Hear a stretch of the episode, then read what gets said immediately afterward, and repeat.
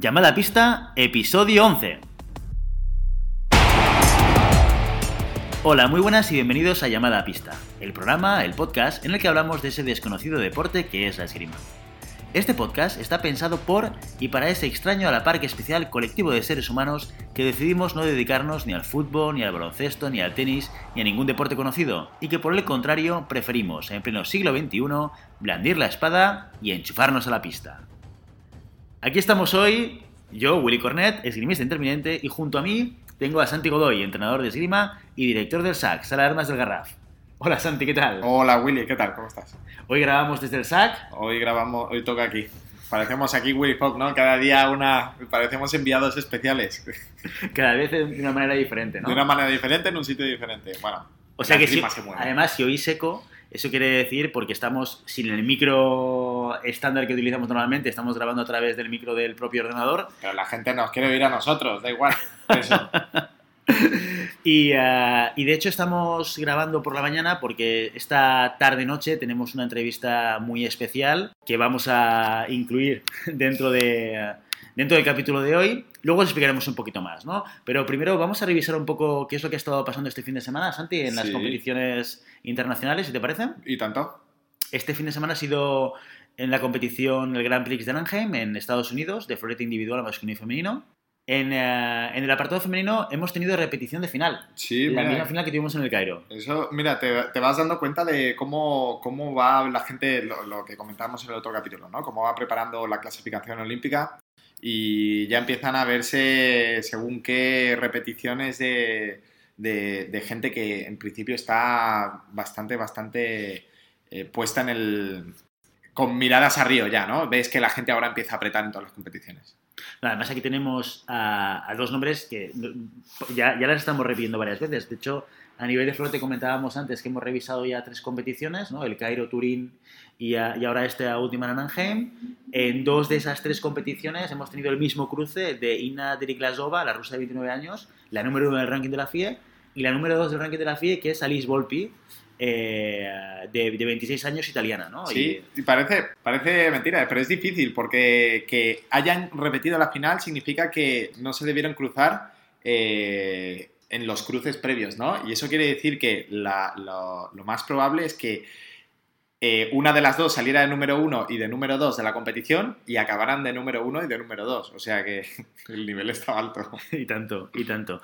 De hecho, esta, estábamos mirando en, eh, en la página web de la FIE, esta es la doceava vez que se enfrentan Mm. Inna y Alice en una competición internacional. El resultado fue muy ajustado, quedaron 15-14 en la final de Anaheim, eh, que ganó Inna, y de hecho es la décima vez que la rusa se impone a la italiana en una competición internacional. Ahí hay, Debe estar ahí amargada la otra. ¿eh? si la pone Alice Volpi, eh, la, la debe tener un poco amargada, ¿no? Así que Sí, es verdad. Es un parcial fuerte, ¿eh? el, de, el de 10 a 2, sobre todo a estos niveles, ¿no? Siendo la primera y la segunda del ranking. Hombre, mm, sí, la verdad es que pues, supongo que también son, son tiradoras que ya se tienen muy, muy estudiadas entre ellas. O sea que, bueno, a, una le tendrá me- la medida a la otra y, los, bueno, ya las estadísticas hablan, ¿no? 10 veces a 2 es, es- eso quiere decir que le tiene muy, muy pillada la, la- la medida. Es la típica Bueno. tiradora que te enfrentas y dices, no, por favor. Sí. Claro, es que entre uno y el 2, ahí te la estás jugando. Bueno, también mejor que se enfrenten en la final, ¿no? Que, que no Que no- te... claro, que en un cuadro anterior. sí, sí. cuadro anterior que las tiene, lo tienes más jodida. Eso es.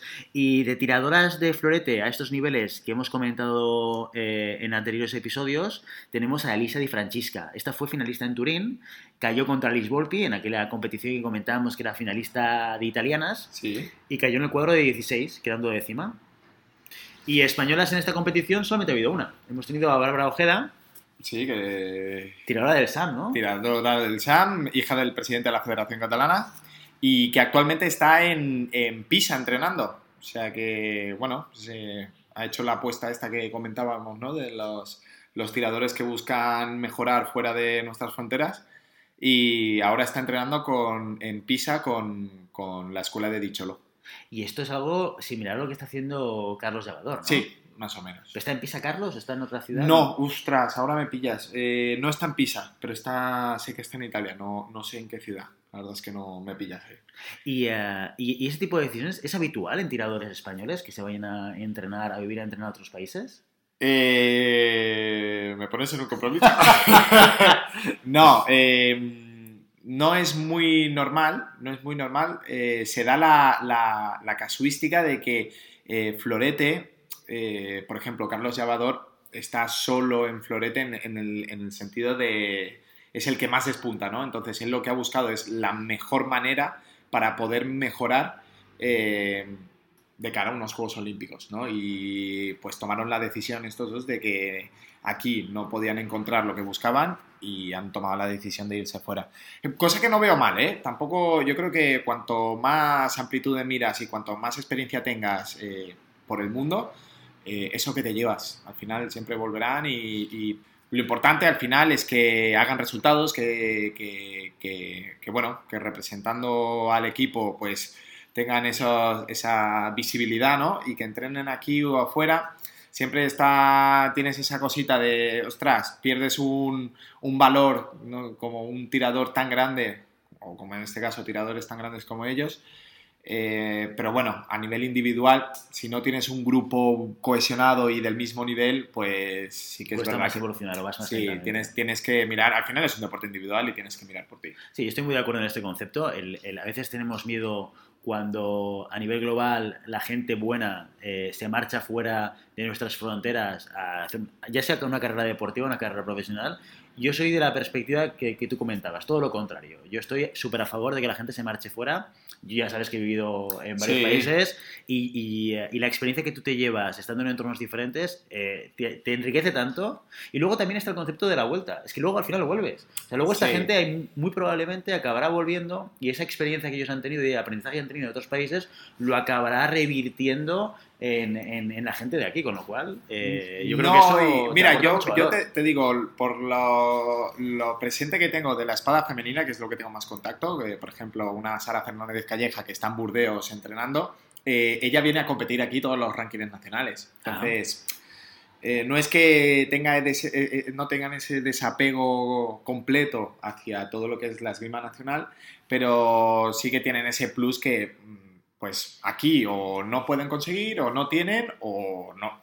También pasa que la globalización te permite poderte ir al otro lado del mundo a encontrar un entrenador que, que congenie contigo más que, lo que te puedas encontrar aquí. Entonces yo creo que es una, es una experiencia enriquecedora para, todos. Es una pena que no la podemos tener aquí, pero bueno, eh, también te digo, es el sueño olímpico es un sueño individual que lo consigue cada persona para sí mismo y me parece muy bien este, esta decisión de lucharlo hasta el final. Yo creo que lo, más, lo más duro siempre es para ellos, ¿no? Porque ellos son los que toman la decisión de irse, dejar la familia, dejar aquí sus amigos. Hay que readaptarse a un nuevo entorno. Sí, y ellos son los, los primeros que, que, sufren esto. Entonces también es un poco egoísta pensar que, ostras, estamos perdiendo este valor de Carlos Llavador, por ejemplo, que está en Italia, pero hay que ponerse en su, en su punto, en su piel, ¿no? Y decir, hostia, es que también él eh, está haciendo una apuesta que seguramente no es nada fácil. Perfecto. Eh, resultados en el, en el masculino de Nanjing, ¿vale? Aquí tuvimos una final sorprendente, sobre todo por una de las personas, lo estábamos mirando y revisando un poco eh, su recorrido. Tuvimos una final en la que se enfrentaron Julien Bertin y Tommaso Marini, francés e italiano. Bertin tiene 30 años, 22 del ranking de la FIA y venció la final a Marini. Marini de 18 años, estábamos sorprendidos porque estábamos mirando cuál había sido el resultado de Marini en competiciones anteriores y no lo estábamos encontrando. ¿no? Marini, para que lo sepáis, es el 30 del ranking de la FIE, perdió 15-11 en esta final contra, contra el francés. Pero bueno, ahora, veremos cuál, ha sido el recorrido de, de, Tomaso en el cuadro, porque es impresionante. ¿eh? Sí, sí, la verdad es que si no, si te quedas con la final y dices, oye, bueno, ha quedado segundo, pero ostras, cargándose a la jet set del, del ranking FIE, ¿eh? Claro, de los dos no habíamos hablado todavía. Mertín, de hecho, quedó 62 en el Cairo. Eh, y Marín, lo, que lo que comentábamos, es campeón del Campeonato de Europa Junior que se hizo en Foggia. Foggia, sí, sí, sí. Y de los finalistas anteriores tenemos a Racing Boden, que cayó en 32, quedando el 17avo, contra Bianchi, el italiano. Tenemos a Kalong Xiong, eh, el hongkonés, que fue el subcampeón en Turín, que cayó en la semifinal contra Julien Martin, o sea, aquí el francés se impuso a Xiong. Y, luego el cuadro que hablábamos de Tomaso. Tomaso, para llegar a la final, se cruzó en 32 con Daniel Garocho, el campeón del Cairo, y con Le Pechot en, uh, en 16.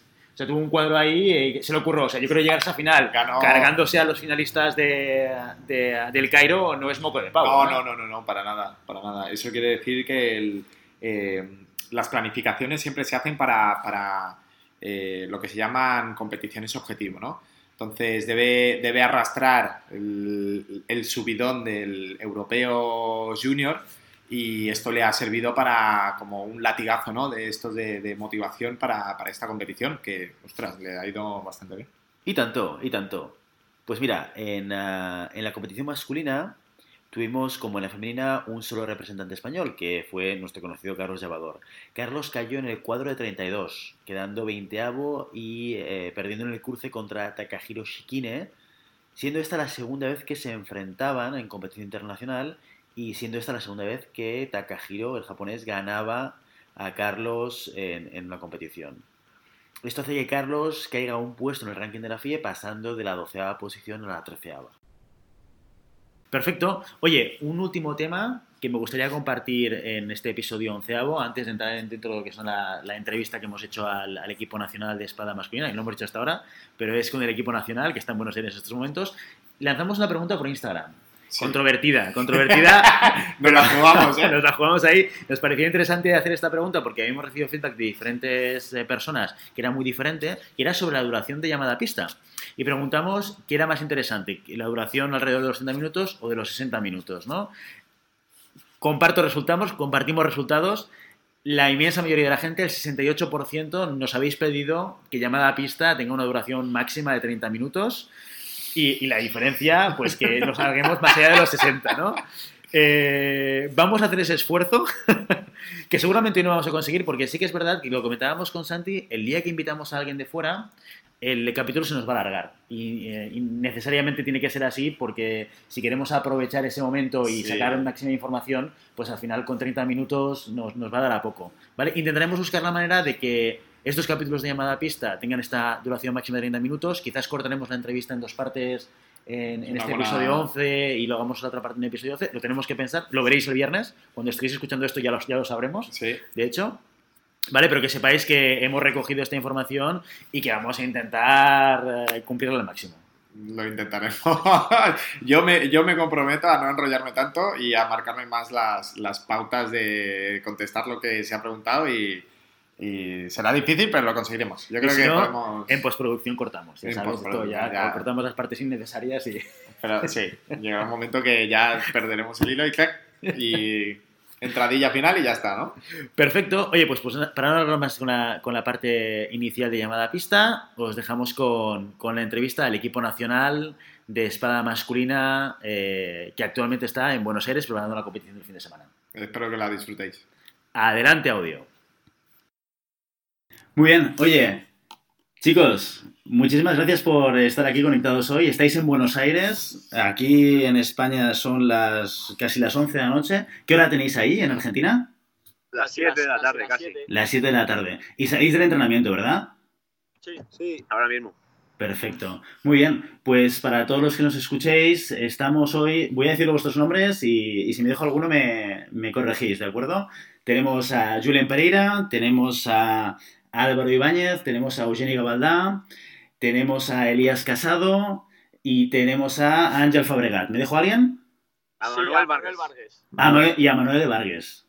Y a Manuel Vargas. O sea, tenemos, hoy tenemos la primera entrevista eh, con seis personas conectadas por Skype. A ver cómo funciona esto. Aquí un poco la idea es, en la medida en la cual queréis hablar, vosotros mismos vais cogiendo turno y, y, y vais cortando, ¿de acuerdo? Muy bien. Vamos a empezar con una pregunta que le hacemos a todos los invitados, en la que respondíamos en el PD capítulo tanto Santi como yo, que es ¿cómo empezasteis en esto de la esgrima? Deberíamos empezar como empieza Broncano, ¿no? De cuánto dinero tenéis en el banco. Muy poco. poco, poco. Bueno, pues lo de la esgrima también está bien. Eh, pues empezamos de allí para acá. Vale, bueno, yo empecé por. Bueno, di tu nombre, hola. Bueno, yo soy Muy bien, muy bien. Muy bien, Álvaro. Poniendo orden. ¿Cómo? Claro, claro, es que aquí nosotros nos vemos, pero los que están claro, claro. En, escuchando lo que sea no están claro, yo, bueno, yo soy Ángel Fabregat. Eh, yo empecé la esgrima en Amposta por, eh, por unos amigos de mis padres que tenía apuntado a su hijo, a su hijo ahí y bueno, mis padres me querían apuntar a algún deporte tal. Eh, esos amigos le dijeron a Fidel que su hijo estaba ahí muy tranquilo, que luego no la liaba en casa ni nada. Y mis padres me apuntaron ahí. Para que yo que en casa tú. Claro, Eso quiere decir que tú la liabas. De pequeño era un poco liante. Y nada, me apuntaron ahí. Fidel, que eh, igual le conocéis, pues es un, es un hombre que a los niños pues nos lo pasamos bien con él, nos cuenta historias, tal, estamos ahí guay. Y nada, y de ahí hasta el día de hoy. Aquí. Oye, y, Ángel, ¿y esto les funcionó a tus padres o no? Sí, yo creo que sí, vamos. Al menos es un buen gancho, ¿eh? Es un buen gancho de venta. Al menos... ¿Cómo, cómo? Que es un buen gancho de venta. Decían los padres, si tienes un niño que la lía, apúntalo de esgrima. Yo creo que luego mis padres también lo fueron diciendo y así se fueron apuntando más niños a, a Amposta, más liantes a Amposta, claro. De ahí el imperio que ha montado Fidel, ¿no? De ahí el imperio, claro, de Fidel. Justo, justo.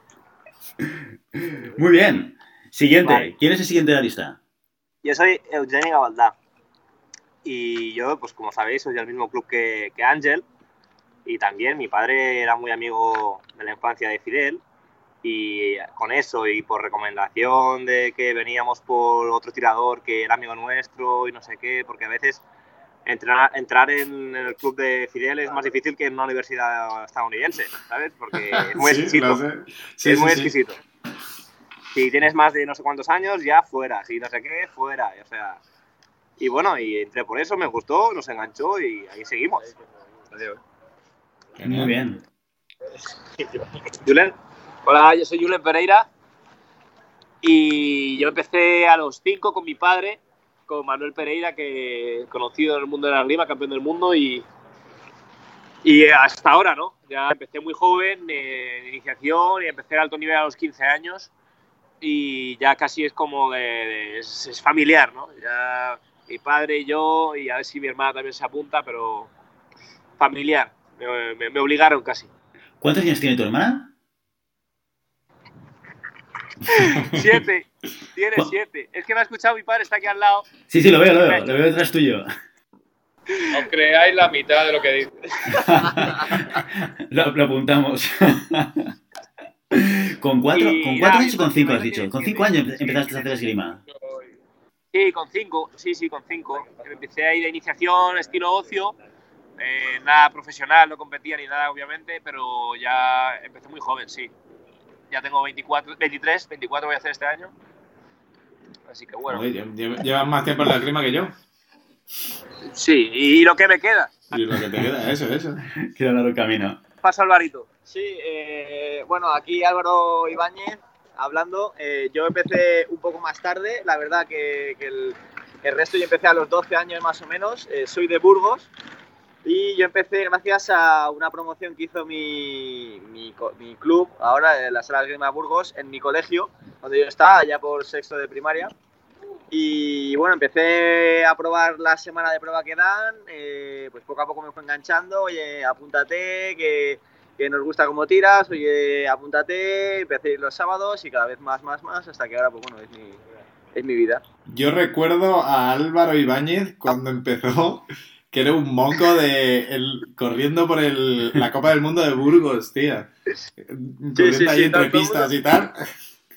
Todo el mundo me recuerda, además, además cuando empecé ya a hacer algún resultado y demás, eh, todavía no había dado el, estirón por completo y todo el mundo me recuerda que, bueno, eh, estaba ahí midiéndome con, gente que me sacaba cabezas, que, me sacaba la longitud de los brazos era el doble y, yo estaba ahí como podía, me las tenía que apañar para, para ganar a todo el mundo que era mucho más grande que yo.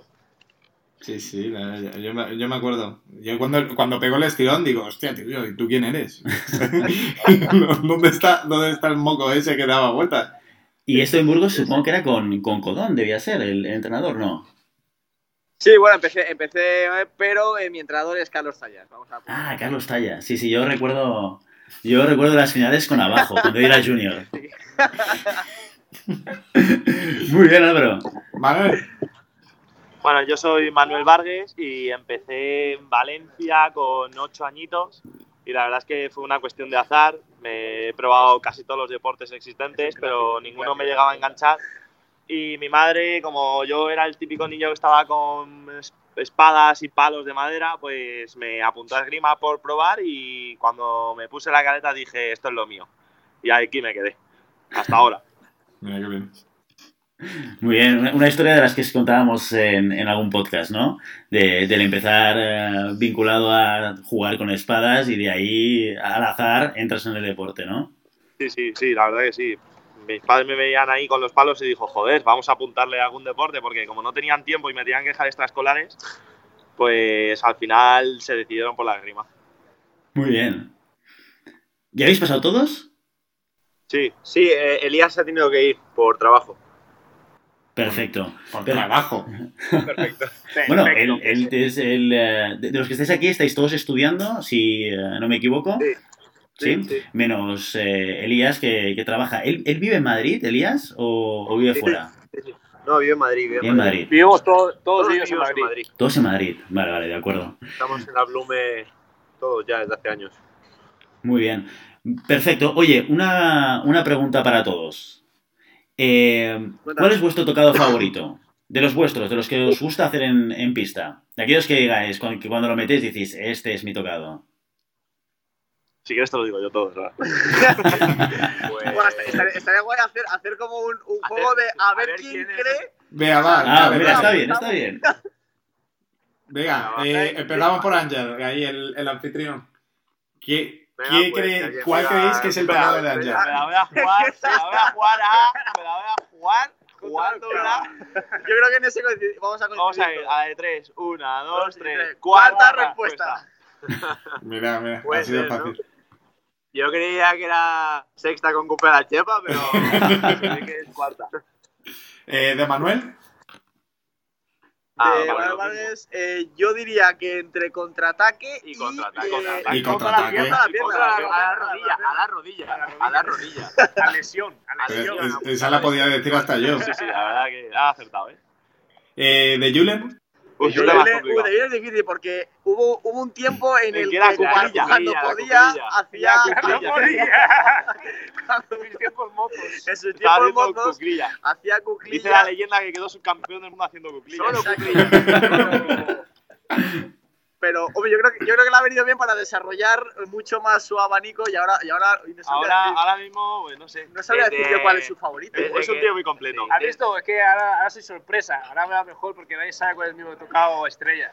No, Yo no, creo- El, el Metesaca igual. Desde ahí sí, el me te saca, el me te saca. Igual, el me- para, para te la, saca. para la gente, para la gente que nos esté escuchando que sepa más de esgrima, vamos a llamarlo finta de cupe de cupe. Sí, Ah. sí, ¿Vale? Pero vamos, el Pero me me te saca ya lo el entendemos me te todos, saca claro. lo que le mola. ¿Y de Álvaro? Metesaca, igual no hablamos de esgrima. Coloquialmente, el me te saca. Tía, ¿El eh, mío? Álvaro, Yo lo sé, yo lo sé. yo lo sé, yo lo Yo sé. también lo sé. Es como No es esta, es esta, es ¿no? esta. Es la- Sí, sí, arriba, abajo. Sí, sí. flecha. ¿Cuál es? ¿Cuál es? Esto expliquémoslo porque yo incluso en vídeo no lo veo. Esta es así, preparando, y la otra va a hacer flecha. Yo creo que es la, la que dice. Pero la que dice Julen es así. Sí, esa es. Niñas, niños. Oye, que, que es un programa de radio, o sea que no os ven. Con- esta desengancha al flanco. Sí, sí. Así, Anco. O no, o- correcto. Sí, sí, sí. Y Sexta de- desenganche, vamos a dejarlo. Sexta es. A mí me gusta mucho la flecha. Sexta desenganche o batir flecha. Batir octava flecha. Ah, mira. Bien, Muy bien. típicas. Y Y de Eugeni. ¿De Eugeni? También Fondo a la pierna, fondo a la pierna, a marcha fondo a la pierna Y contraataque. finta pase, yo Sí, creo. sí, No, sí. yo pondría más finta pase. Muy, muy, muy de puntita. Pero Tienes Eugeni. que decir ir al fondo de la pierna. Sí, Me te saca de sí, otra yo- manera, sí, ¿no? a. Puede ser, puede ser. Bueno, ¿Qué dices? un me te saca de otra manera, digo. De otra manera. también, también. Solo la puntita. No, no, que solo era infantil, no se puede decir esta cosa. No, de hecho, ponemos en el podcast que es para todos los públicos. ¿eh?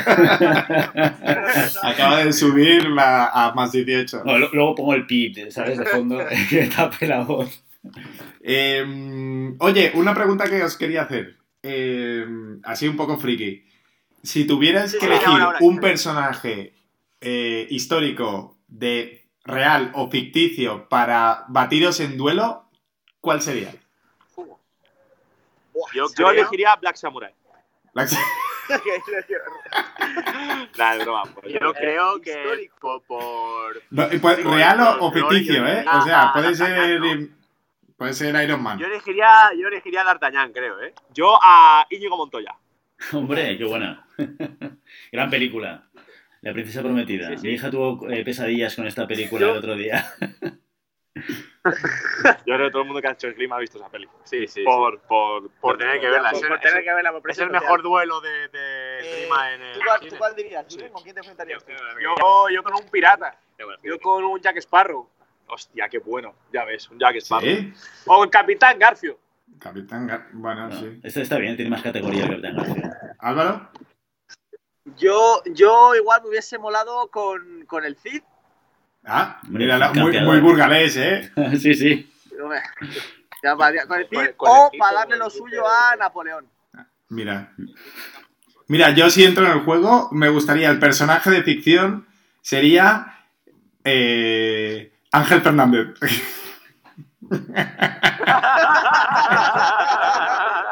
A ver, a ver si se arranca, a ver si se arranca y nos oye ya de una vez el podcast. ¿Y Eugeni qué? Y Eugeni, yo elegiría a Spider-Man. Porque.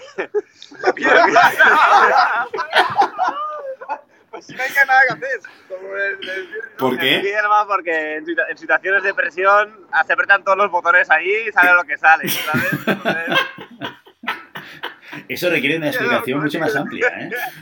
O, o no, no sé, no... O hay que dejarlo ahí, ¿no? Sí, Hay que cerrar ese capítulo. quizás matamos todos los pibs al final. de- creo que Eugeni se tiene que ir.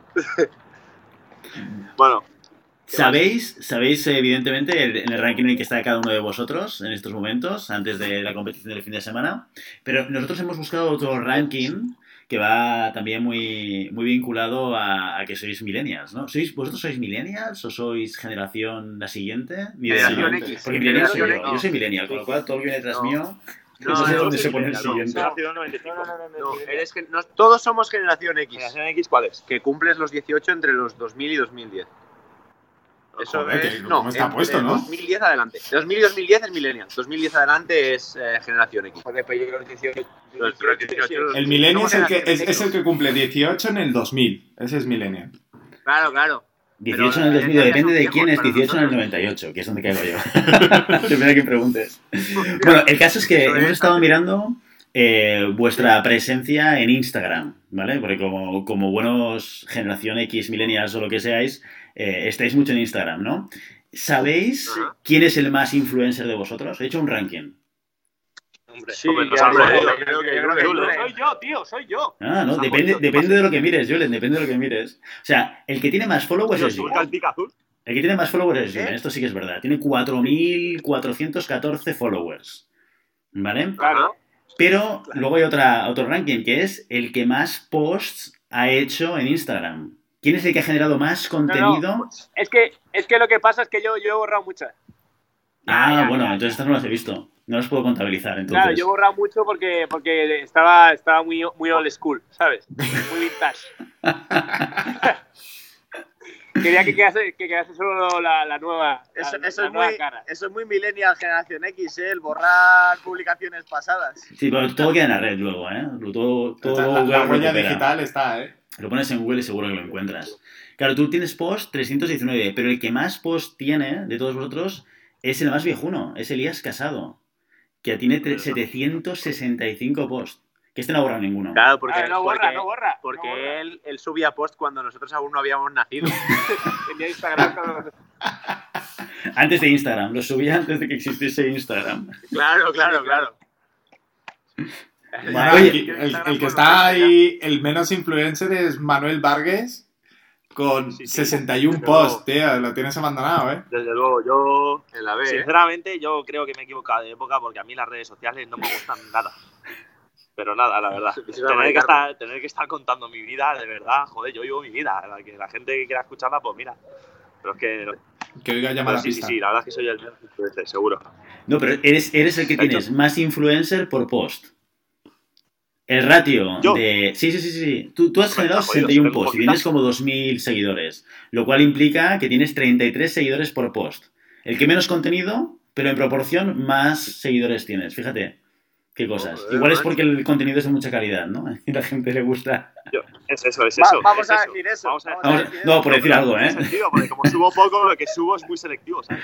Seguramente, seguramente. No, fíjate, no, el mío personal Una tiene foto de tres una fotos, creo. tal. Bueno, y, y además, el, eh, ahora yo, yo soy un viejuno y me metí en Instagram hace muy poquito, ¿eh? Y, eh, pero ahora con el tema de llamada de pista voy mirando os- vuestros perfiles, de hecho, porque los que más, lo que más publicáis stories y tal, voy viendo cosas. Y, eh, y he visto alguna cosa muy curiosa. Eh, Álvaro, vi una- unas fotos tuyas en un partido de baloncesto, ¿era? Sí. ¿De qué ibas disfrazado? Te- Tengo una teoría, pero el pelo me, me descolocó, ¿eh? Cuando vi la, la foto. Bueno, bueno, di a ver si aciertas. Yo diría que era Jon Snow, pero si es Jon Snow te reconocí por el puño de la espada. Es, es Jon Snow, claro, es que encontrar una, una peluca idéntica al pelo de Jon Snow es muy complicado. Es complicado. ¿Qué hacías vestido de la Jon Snow? pequeña de Jon Snow, la de negro. Sí, era Jon Snow. Eh, pa' que te- mira, dato curioso, me disfracé en carnaval de ello. Y bueno, sé que a Santi también le mola mucho, que le he visto una foto también haciendo ahí como un trono de hierro con espada. Ah, sí, en una promoción de un cole, sí. Y me confundieron, fíjate, fíjate la imaginación, una, una señora me, me- me dijo que se estaba disfrazado de Viriato.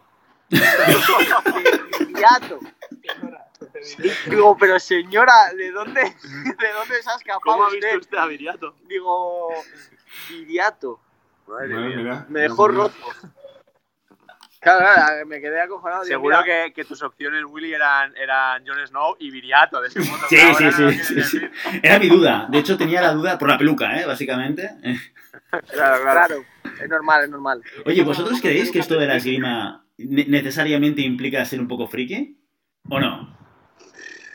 A ver, yo no diría que no, porque hoy en día, bueno, friki se puede ser de cualquier cosa. Eh, friki ya, ya, o sea, antes friki era pues que eras muy especialito, que casi Muy raro, no te muy raro uno. que te ahí un poco sectario y que te gustaban cosas muy especiales, pero ahora todo el mundo está muy extendido y te pueden gustar eh, los videojuegos, eh, ya no el friki, te pueden gustar deportes muy minoritarios y tampoco el friki, o sea...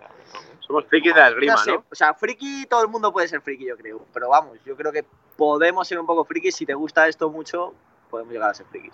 Yo estoy de acuerdo. En mi época era más difícil ser friki. Esto sí que es cierto. Porque yo, yo que era friki, pero era friki de los de, de los eh, del grupo pequeñito minoritario del colegio, ¿eh? Ahora ser friki no tiene Claro. mérito. A todo el mundo le gusta Game of Thrones. Entonces no, es Es más... ¿eh? Friki. Ahora Claro, friki es- ya se ha convertido en que te gusta una cosa y lo das todo por eso. Claro, friki es un, un seguidor a muerte ya. Es, ha cambiado de acepción. Es fandom total, ¿no? Sí.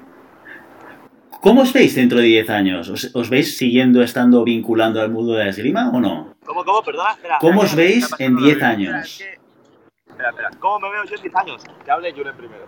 Julen, ¿cómo te ves en 10 años? Yo, bueno, yo estoy estudiando psicología y en 10 años espero haber terminado la carrera, la verdad, pero en 10.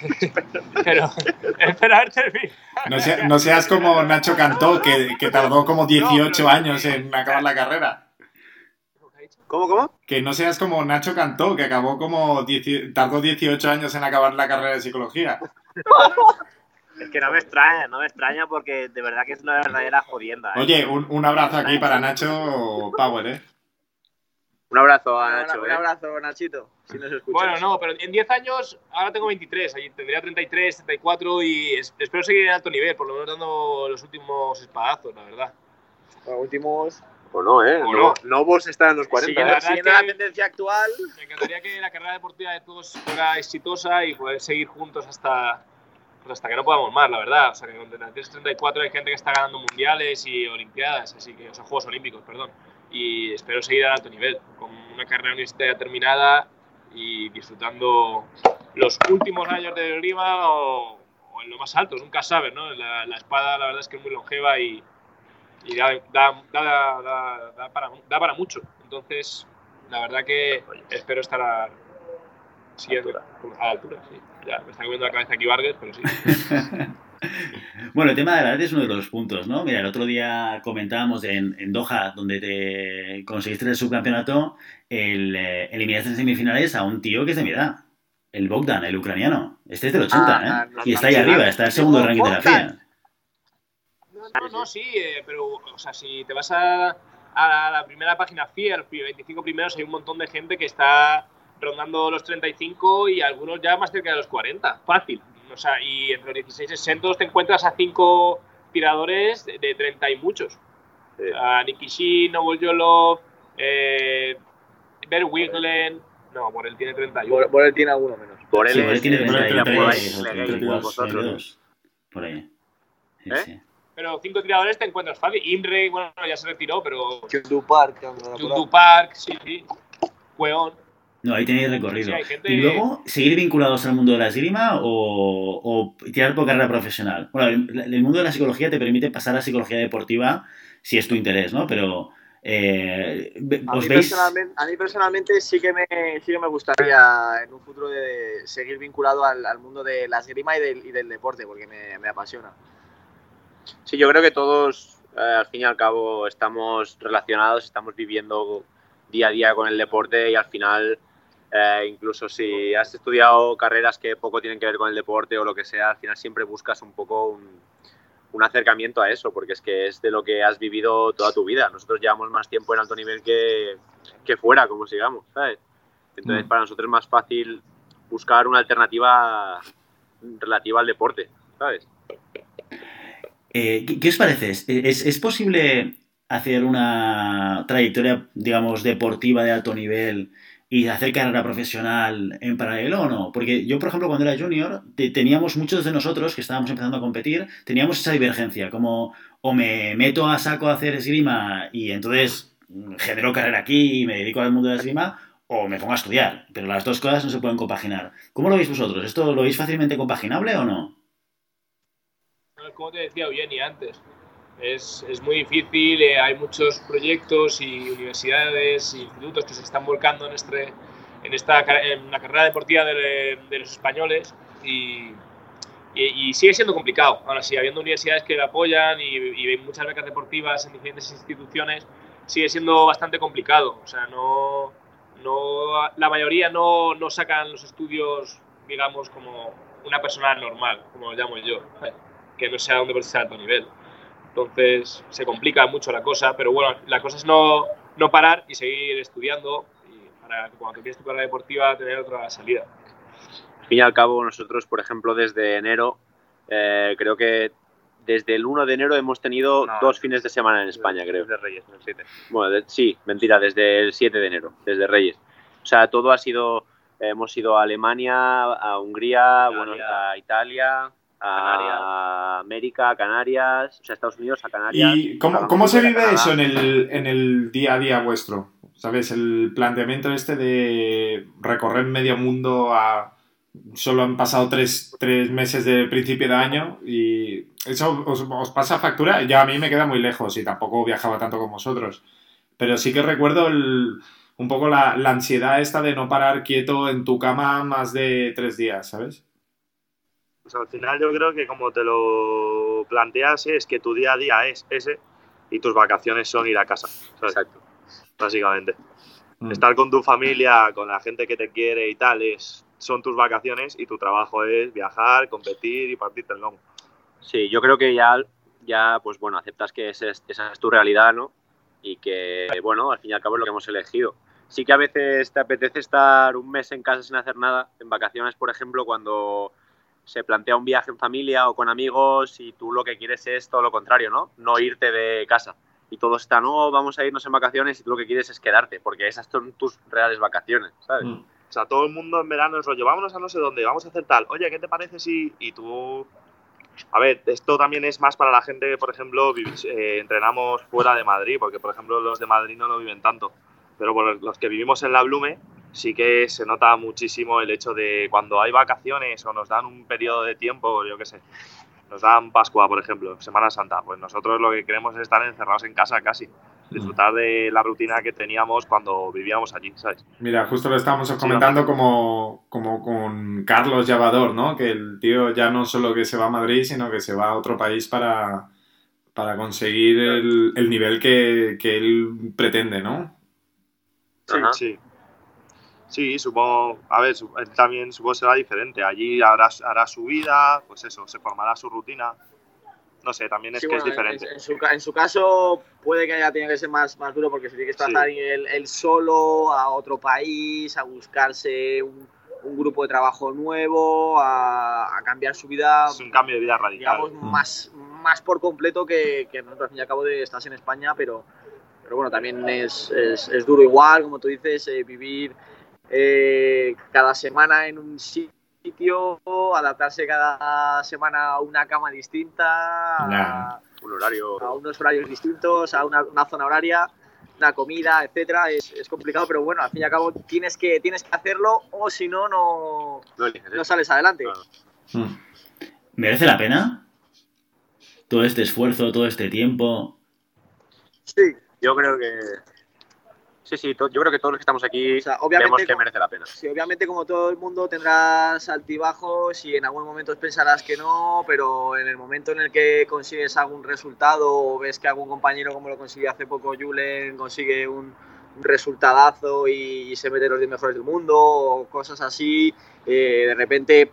Lo, ves, lo ves todo como bien marcado, bien definido de sí que merece la pena y, y te anima a seguir.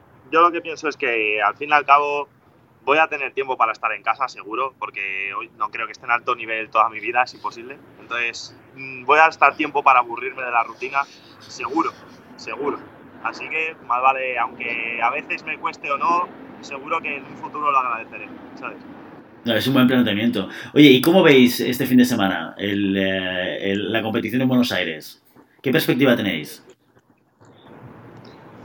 ¿Qué, qué expectativa tenemos en Buenos Aires? Bueno, De fin de semana. Dar, dar lo máximo y llegar lo más alto que se pueda, sin, Sí. sin importar el que se ponga delante. al final es, es buscar tu, eh, lo máximo que tú puedas dar. El resultado puede no acompañar, no siempre acompaña, pero si tú lo das todo, si das todo lo que tienes, al final, aunque pierdas, te quedas convencido de que has hecho todo lo que tenías que hacer, ¿no? Y bueno, si lo haces bien, pues si los resultados a veces acompañan también. No, Hombre, sí, claro. Al final la, la persistencia es lo más, lo más importante, ¿no? Sí, Muy bien, chicos. Oye, pues no, no os queremos robar más tiempo, que seguro que estáis cansados, que queréis ir a ducharos y, y a cenar algo. Muchísimas gracias por, por vuestro tiempo. Dime, dime. Eh, a, nada, a vosotros vosotros. nada, que nos estábamos aquí quedando poco a poco sin, sin luz, que se está, está anocheciendo ya por aquí. Y sí, tenemos que ir a cenar. Pero oye, muchas gracias de verdad eh, por vuestro tiempo. Eh, espero que lo hayáis pasado bien con, con nosotros. Y espero que todo aquel que nos haya escuchado eh, haya pasado un buen, un buen rato. Y el que no lo ha escuchado, que lo escuche en adelante. Eso es. Eso, eso díselo a Ángel, que no, me, no consigo que me escuche. Vale, Oye, vale. muchísimas gracias. suerte, Esto que suerte. sepáis que luego tendremos que hacer alguna entrevista individual con alguno de vosotros en el futuro para, para ir Claro, profundizando un poquito más, queráis. porque así en grupo son entrevistas un poco más complicadas, ¿no?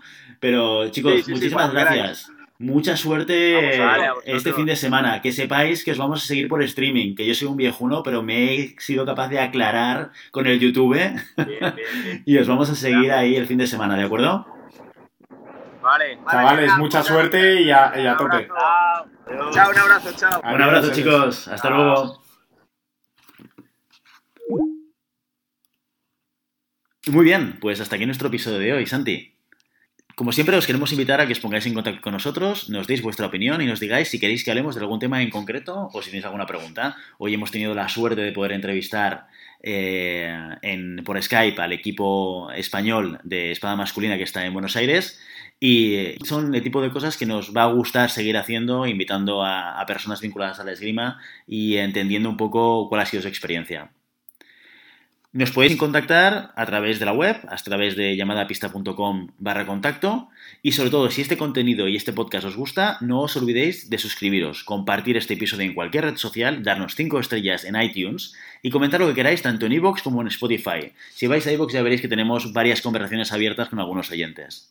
Ya veis que en llamada pista no existen fronteras y si queréis que intentemos entrevistar a alguien que os pueda ser de, de- de interés o, o que os haga gracia que, que- que indaguemos un poquito en ellos, mm, ya sabéis que aquí nos podemos, es un mundo muy pequeño y podemos sacarle mucho provecho a- al, al networking.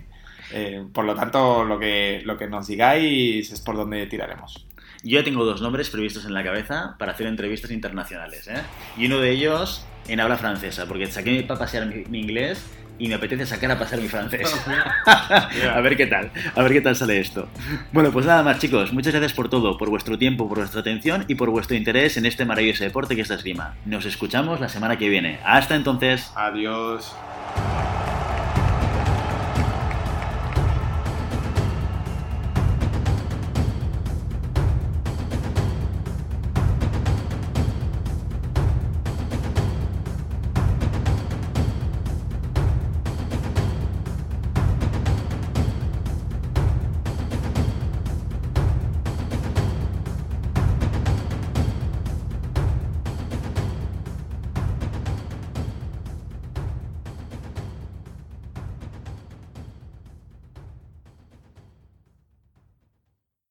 And action.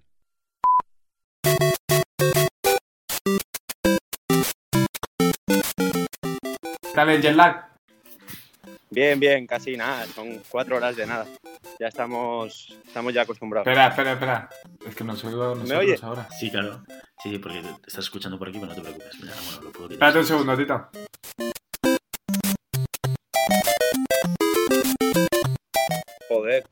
Sería que el presupuesto de llamada pista contemplaba para dos auriculares. Poco a poco, poco a poco, Tito. Se nos va el presupuesto en esta llamada. Viene Eugeni por ahí también ya. ¿Qué pasa? Enhorabuena. ¡Eh! Ah, estás que lo petas, ¿eh? Al menos en nacional, en internacional ya no lo sé. Oh, esa duele, ¿eh? Poco a poco. Poco a poco. Pues- Cuidado, no te, lo tomes, no te lo tomes tan poco a poco que a lo mejor te retiras antes de hacer algo.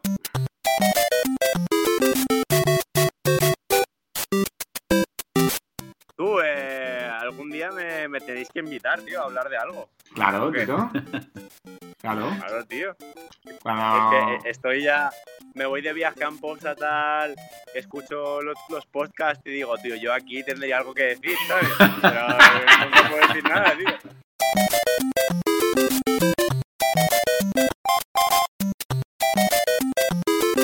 Cut.